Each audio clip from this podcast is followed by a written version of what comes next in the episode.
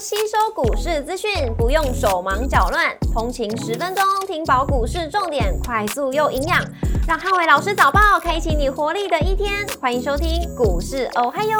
摩尔证券投顾林汉伟分析师，本公司经主管机关核准之营业执照字号为一百一十一年经管投顾新字第零一四号。大家早安，欢迎收听今天的台股哦嗨哟。今天重点提醒。台股的卖压出笼，那留意到防御属性的股票相对表现比较好。那美股四大指数礼拜四重挫收低，数据好转引发市场的一个卖压。美股周四由费半指数下跌四点二个百分点，领跌四大指数；超微下跌五点六四个百分点，跟辉达下跌七点零四个百分点，领跌半导体类股。美股族群礼拜四全面性的收跌，那科技、能源、金融、工业、非必需消费类股领跌。那唯独必需消费品跟医疗保健类股跌幅相对比较轻，微软下跌二点五五个百分点，跟亚马逊下跌三点四三个百分点，领跌科技类股；特斯拉下跌八点八八个百分点，跟埃克森美孚下跌二点零二个百分点，领跌大型类股。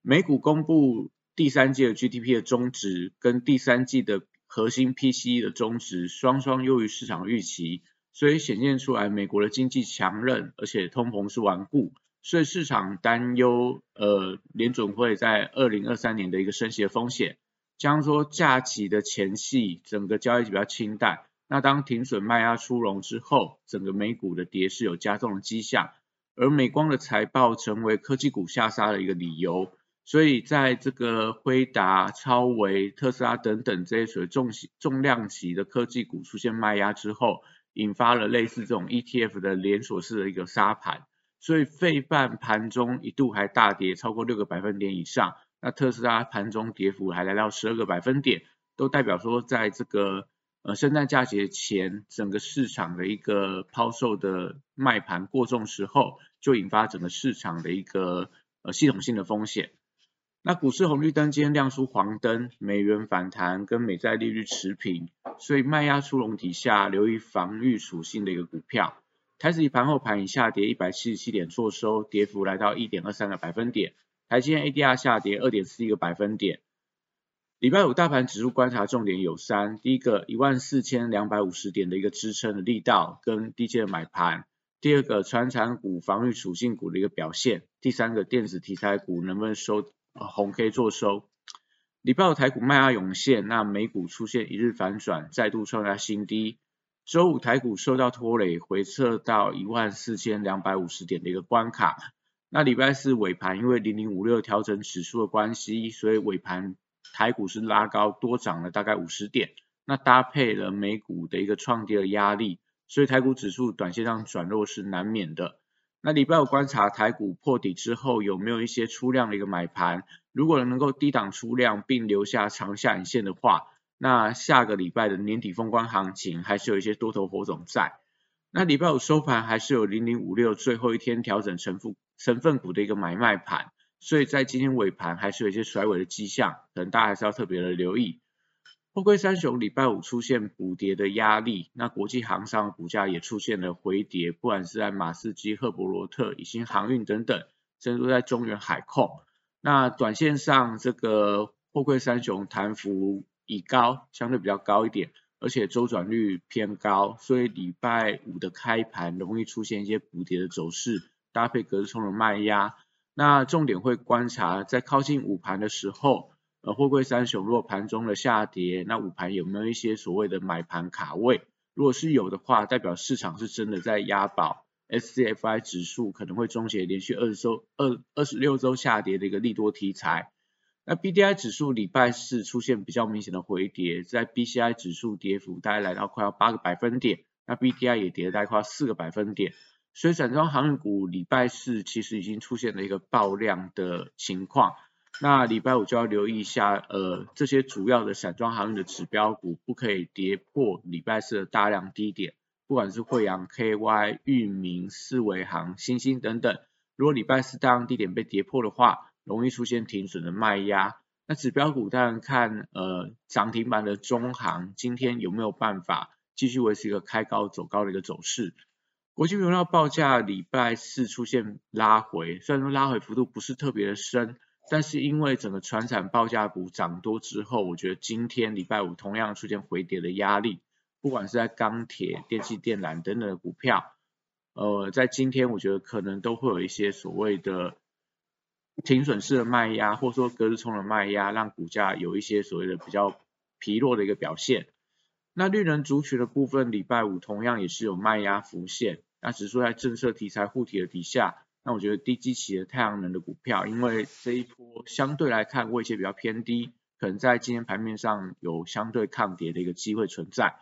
那生技股礼拜五，呃，可能就是盘面上唯一呃能够应该说能够逆势抗跌的族群，因为他们具备避险的属性，所以在新药股像昨天的中天合一等等。那甚至说，在这个比较低基期的药华药、北极星、宝瑞等等，呃，可能在今天盘面上应该都有一些抗跌，是说逆势走高的表现。那原料药跟玄妙族群，当然也是这个礼拜的盘面上的重心。那因为他们是呈现一涨一跌的一个格局，所以礼拜五可能就有一些发动的机会。搭配上说，在这个指标股南光，那股价在呃近期还是一直在创下波段的新高。所以在这些所谓的新药、原料药、玄妙药族群，今天应该都有一些反弹发动的机会。那中国解封题材的医美跟保健食品，我觉得相对也有抗跌的表现。像在立丰 KY、像在大疆，都是投信最近还在买的一些股票。那汽车零组件族群，礼拜五则是要留意到特斯拉的一个股价频频呈现破底的一个发展，昨天跌了大概快要十二个百分点。所以电动车族群，我觉得在指标股特斯拉没有转强之前，还是会有一些卖压出现的一个情况。航空观光跟饭店餐饮的一个股票，我觉得是迎接到所谓的圣诞节啊，跟这个年底的跨年，还有这个可能两岸的一个小三通，还有中国可能明年的一些相关的呃入境不用隔离的一些政策。所以我觉得在政策题材带动底下，而且搭配台股在拉回的过程里面，容易吸引到避险买盘的进驻。所以礼拜五在这个呃观光饭店跟餐饮类股，我觉得可能有逆势走高的机会。航空股部分则是呃跟国际股市的联动比较深，可能盘面上表现会相对比较疲弱。那在这个族群当中，我觉得首选还是以饭店跟餐饮的类股，相对的表现机会会比较大一点。礼拜五电子股重新回跌，那美股科技股重挫，且是创下波段的新低，所以大型电子股跟高价股礼拜五的卖压会加重，来压低整个台股指数。那台阶 ADR 创下十二月份的呃收收盘的新低，而且几乎完全把巴菲特的一个进场的消息缺口做一些回补的动作，所以礼拜五台积电同样有回测巴菲特缺口四百五十块的压力。连带到整个半导体族群卖压浮现，但台积电等大型全值股杀低的时候，我觉得反而大家可以去留意一下盘中有一些叠升的中小型的题材股，会因为台积电的资金流出而出现开低走高的一个发展，所以今天盘中反而大家可以去呃注意一下，开盘都在下跌，但是在盘中有一些发动的族群，可能都会成为下个礼拜率先呃强台的一些股票。